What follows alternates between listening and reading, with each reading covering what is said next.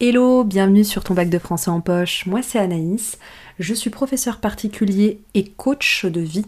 Euh, j'accompagne les élèves dans leur préparation aux examens et aux concours et j'accompagne aussi les adultes, les parents, les familles, les ados euh, qui traversent une épreuve ou qui ont un objectif à atteindre. Alors aujourd'hui, on va voir ensemble le Moyen Âge, mais en accéléré, vraiment que les repères les plus importants. Pense à télécharger la petite fiche, ça pourra t'aider. Alors, premier point, le Moyen Âge, c'est une période d'affirmation du pouvoir royal. Tout d'abord, faut bien comprendre que le Moyen Âge, c'est euh, un système en fait très particulier. La société repose sur un système féodal. C'est quoi? En gros, les petits seigneurs vont prêter allégeance, vont prêter serment, vont jurer fidélité aux grands seigneurs. Donc, c'est ce qu'on appelle le système féodal, en gros, c'est un système pyramidal.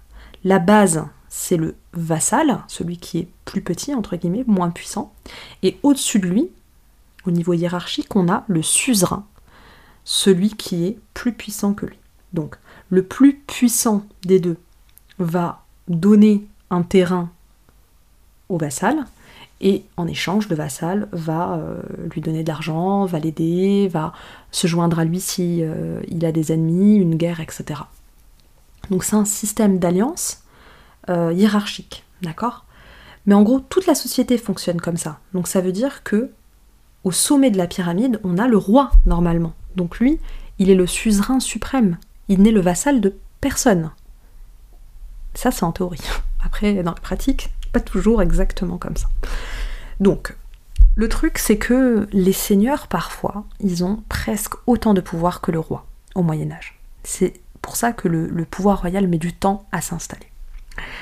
Alors, ça c'est le premier problème. Puis il va y avoir un deuxième problème, c'est que il va y avoir à un moment donné un grand seigneur euh, français qui s'appelle euh, Guillaume, qui est duc de Normandie, qui va être désigné par le roi d'Angleterre comme son héritier direct. Du coup, il se retrouve à cheval entre deux statuts. Il devient roi d'Angleterre, bien sûr après une bonne, euh, une bonne bataille, etc. Hein, il faut qu'il se batte pour ça, mais il va devenir roi d'Angleterre. Mais il va aussi avoir le statut de duc de France. Donc il est à la fois en dessous du roi de France, puisqu'il n'est que le duc, d'accord? Donc il est le vassal du roi de France, hein, il doit jurer fidélité au roi, mais en même temps, il est roi d'Angleterre, donc égal au roi de France. Donc ça crée une situation très problématique qui va se poursuivre avec d'autres rois anglais, notamment Henri II Plantagenet, puis ensuite Jean Santerre. Bref, ce problème-là, il va créer vraiment une grosse confusion entre les terres françaises et les possessions du roi d'Angleterre. Donc là, ça a vraiment créé un, cafouillage. Du coup, à un moment donné, au XIIIe siècle, euh, le roi français Philippe Auguste décide de, récupérer les terres françaises et de les, en gros, de, les reprendre en fait au roi d'Angleterre. Ce qui va euh, être assez mal pris. On va entrer dans une période de guerre, c'est la guerre de 100 ans, de 1337 à 1453.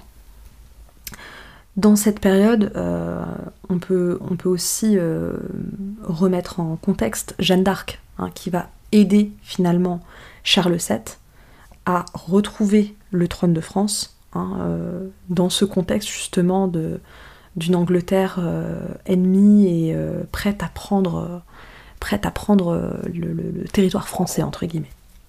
Donc ça, c'est vraiment un point très important, l'affirmation du pouvoir royal face au seigneur français, mais aussi face au roi d'Angleterre. Pour affirmer ce pouvoir royal, on va aussi envoyer des hommes en croisade. On va envoyer une armée en croisade en Orient pour justement défendre la religion chrétienne et pour aussi montrer la puissance du royaume français.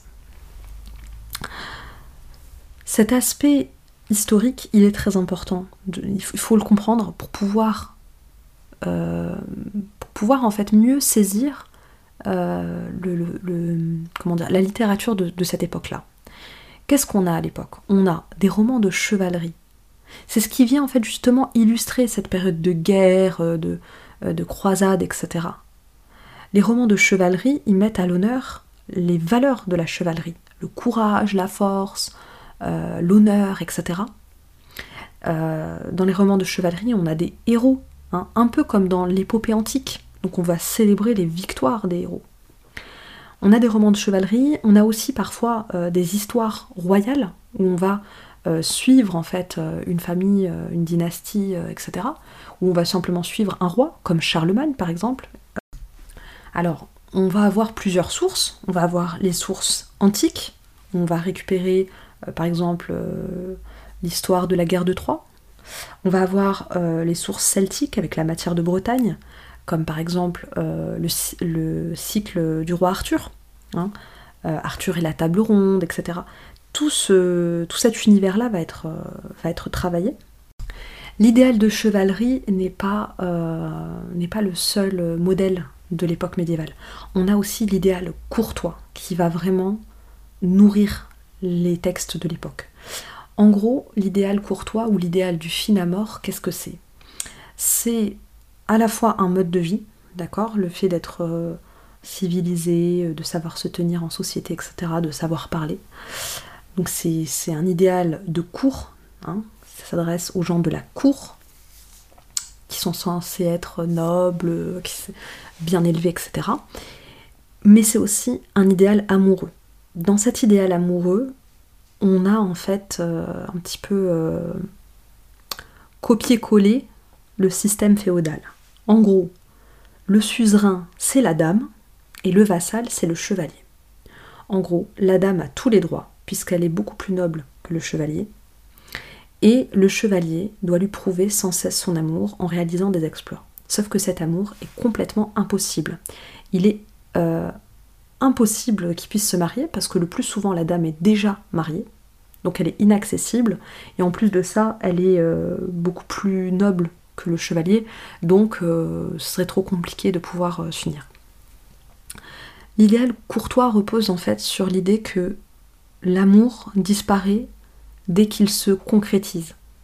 Donc dès qu'il y a euh, mariage, dès qu'il y a union physique, l'amour disparaît en fait, ou le désir disparaît.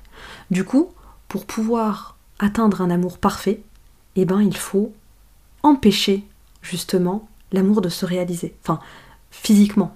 Du coup, ça va donner un, amour parfait, mais qui n'est qu'un amour platonique, en idée en fait. Donc cet idéal-là, on le retrouve aussi dans les romans de chevalerie. Hein, il est présent. Euh, mais pas que, on le retrouve aussi dans la littérature courtoise, dans la poésie lyrique, mais aussi dans des romans euh, ou dans des, dans des récits plutôt comme les laits, euh, qui vont être plus tournés vers les histoires d'amour. On a notamment le roman de la rose, qui est un traité de l'amour, un traité sur l'art d'aimer. voilà. Mais ces, deux idéaux, hein, courtoisie et chevalerie, ne font pas l'unanimité. À un moment donné, euh, ça va finir par, euh, par, être un peu trop, un peu trop lourd, et donc on va avoir une littérature qui remet en cause ces deux idéaux. C'est la littérature satirique. La littérature satirique, elle va tourner en, ridicule l'idéal courtois et l'idéal euh, de chevalerie. C'est notamment les romans de renard, les fabliaux, etc. Il y a aussi euh, un autre point euh, sur lequel on, pourrait, voir. Enfin, il y a un autre endroit où finalement on remet en cause l'idéal courtois, c'est sur l'aspect religieux en fait, puisque c'est toujours un amour adultère. Du coup, c'est vrai que on pourrait contrebalancer avec l'aspect un peu plus religieux. Le Moyen Âge, c'est quand même un siècle très religieux. J'ouvre une parenthèse ici juste pour vous rappeler que le best-seller au Moyen Âge, c'est quand même La légende dorée, qui est en fait une, une espèce de somme de vie de saints. On raconte euh, la vie des saints. Bon, je vais m'arrêter là, sinon je vais jamais m'arrêter et j'ai encore d'autres épisodes à tourner. Donc j'espère que c'était clair et utile. Pense à me mettre 5 étoiles si le contenu euh, t'a aidé, t'a plu, etc. Euh, tu peux m'écrire sur Instagram aussi, ça me fera très plaisir. Je te dis rendez-vous dans un prochain épisode pour parler du XVIe siècle cette fois-ci. Bon courage, merci pour ton écoute et à très bientôt sur ton bac de français en poche.